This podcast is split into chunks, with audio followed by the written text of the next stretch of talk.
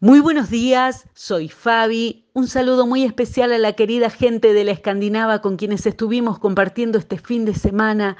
Gracias por tanto cariño, el Señor los bendiga siempre. Hoy meditamos en Isaías 9, porque nos ha nacido un niño, el gobierno descansará sobre sus hombros y será llamado Consejero maravilloso, Dios poderoso, Padre eterno, Príncipe de paz. Cada pedacito de paz importa. Importa en nuestra mente, en nuestro hogar, en nuestras relaciones y por supuesto en el mundo.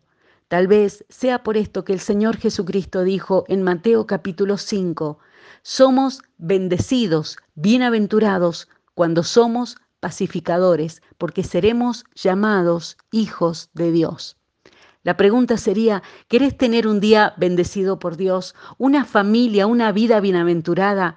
Entonces, ¿cómo va la paz en ese pedacito que es nuestra mente y nuestro corazón?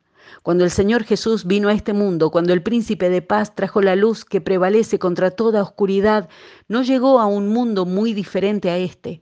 Había violencia, pérdidas, guerra, miedos, el príncipe de paz, admirable, no llega a pesar de este tiempo, sino precisamente por él.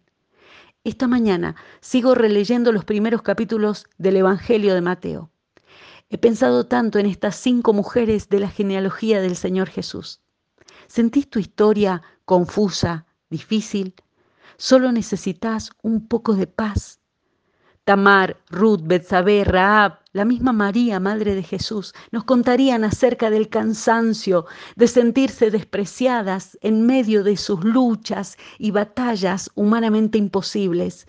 Necesitaban paz para prosperar, para seguir adelante y no darse por vencidas. Cuando las circunstancias están mal y se siente difícil, el Señor reclama las partes de nuestra historia para que sean parte de su gloria. Aquel que es la paz pide un lugar de prioridad en nuestros corazones. Si un pacificador es alguien que ayuda y lleva la paz a donde va, ¿qué está aportando hoy mi corazón y el tuyo? Vuelvo a los primeros capítulos de Mateo. A veces la paz, el amor y la esperanza no se presentan como lo imaginamos. Es como si estuviera escribiendo el evangelista como un comentario al pie. Dios con nosotros es más que una frase en Navidad. Es una invitación a participar y portar la paz de aquel que es el príncipe de paz. Y sí, es difícil algunos días, pero tenemos un Señor extraordinario que nos invita a hacer cosas extraordinarias. Bendecido, bendecido, más que bendecido por llevar un pedacito de mi paz a donde te toque pisar en este mundo, dice el Señor. Estamos siendo invitados a participar en la obra del reino de Dios.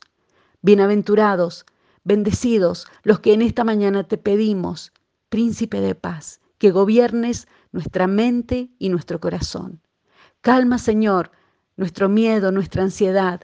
Seguimos tu ritmo. En el nombre del Señor Jesucristo. Amén. Bendecida semana para todos.